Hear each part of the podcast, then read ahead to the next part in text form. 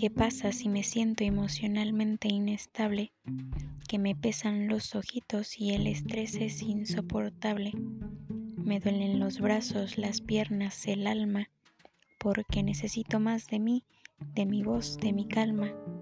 Y no pienso dar marcha atrás, creando este espacio destinado a todas aquellas personas que desequilibran mi paz emocional, subiendo un audio poema semanal.